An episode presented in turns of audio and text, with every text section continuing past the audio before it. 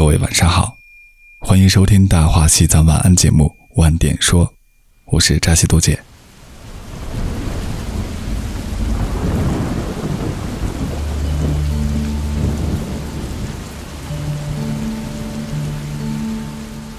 前几天，我们发布了关于藏区雪冻节的节目，当中提到了一个藏区寺院的制度，那就是安居节下，也称下安居。与安居，这个制度在佛教源远流长，在遥远的古印度，因其地处亚热带，气候遇热多雨，夏天的雨季长达三个月。这三个月当中，虫蚁繁殖迅速，草木生长繁茂。出家人为了避免外出托钵行化时踩伤虫蚁与草木之新芽，招引世人祭献。于是。佛陀乃定四月十六日为安居之期。在此期间，僧团禁止外出，聚集一处精进修行。在《长阿含经》卷二《游行经》《佛本行记经》卷三十九等，记载了佛陀与弟子安居修行的事迹。这个制度随着藏传佛教到了藏区，一直延续至今，也慢慢的衍生出了更多的文化。今天的节目，我们简单聊一聊安居节下。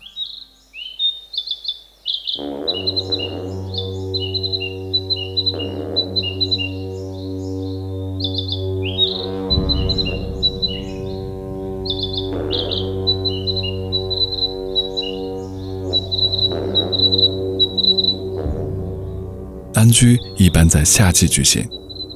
也有在十月十六日至次年元月十五日举行者，称之为东安居。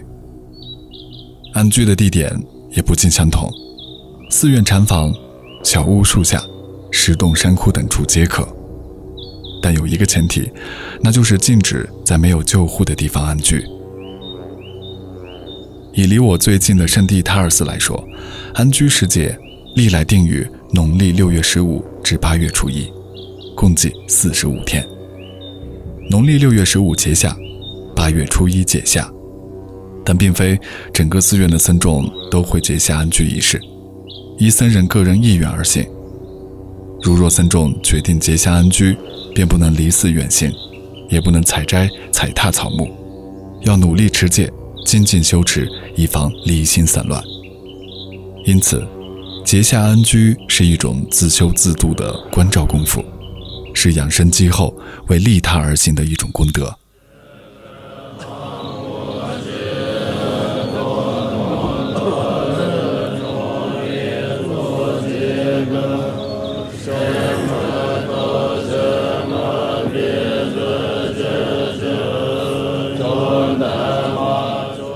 我的僧人朋友坚错告诉了我有关安居节下时节更多的习俗，在寺院。每逢安居节下，基本上所有的师兄都会遵从上师的引导，参与节下。每天的晨课，僧人们会在经堂集体念诵大白伞盖佛母咒、心经等。关于大白伞盖佛母，大家可能不太了解，它在藏地被称为千手千眼白伞盖佛母，在众多寺院的唐卡壁画中比较常见。最为常见的法相为千面、千手、千眼。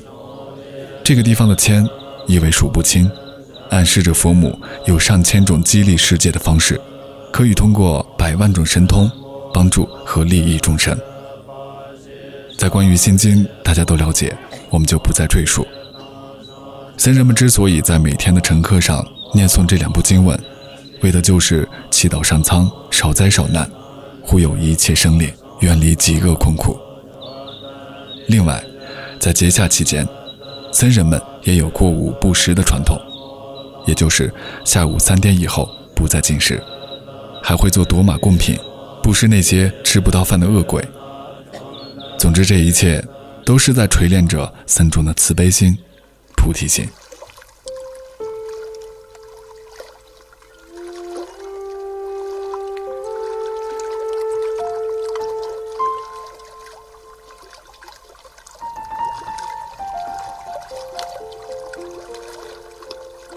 随着安居节下这个制度慢慢被世人熟知，越来越多的人开始去正视这个制度中的文化精髓。比如在藏区，短暂的夏季让藏族人倍加珍惜，于是就有了过林卡的习俗。三三两两的人们在树林里、流水边大块吃肉、大口喝酒。于传统文化来说，这是好事。过林卡确实能拉近人与人之间的关系，享受夏日的骄阳。但有那么一部分人，尤其是上了岁数的老人。已经开始不再参与林卡，他们学习寺院的僧人，选择在家中安居节下修身养性。记得有一次在甘孜州和朋友去过林卡，朋友家里的老人微笑着说：“你们去吧，记得把垃圾带回来，我给你们念经。”后来从朋友的口中得知，他的父母已经很久不参与林卡活动了。怕的就是出去后无意间伤到蚊虫和花草。听完之后，我心中充满了愧疚和不安。作为新时代的藏族年轻人，我们做的太不够了，没有很好的认知到民族信仰文化的精要，嘴上反复倔强的说着有关信仰的话，但却很少做跟信仰有关的事情。某种程度来说。这是对自己民族文化的不尊重、不负责的表现。想起那年驱车驰骋在美丽的红原草原，看到了一个让我值得特别深思的现象：那个地方的牧民们用塑料膜在路边做成了绵长的安全线。他们之所以这么做，怕的就是草场的虫子爬到公路，被车子碾压，造成杀身。有人对此嗤之以鼻，说。太做作了，这世间生命的生死自有定数，不要做无谓的慈悲。有那个时间，还不如打工挣点钱，给自己买套新衣裳。是的，每个人都有选择的权利。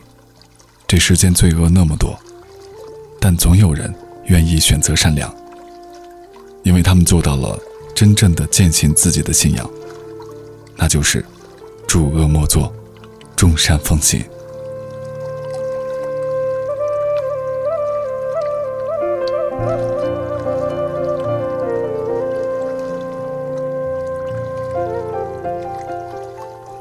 让西藏住进你的耳朵，这里是大话西藏晚安节目晚点说。如果你想第一时间收听我们的节目，欢迎搜索关注我们的微信公众号“十二卢生门”，也可以在新浪微博搜索“吐蕃顽童”找到我。我是扎西多杰，祝各位延安，你姐。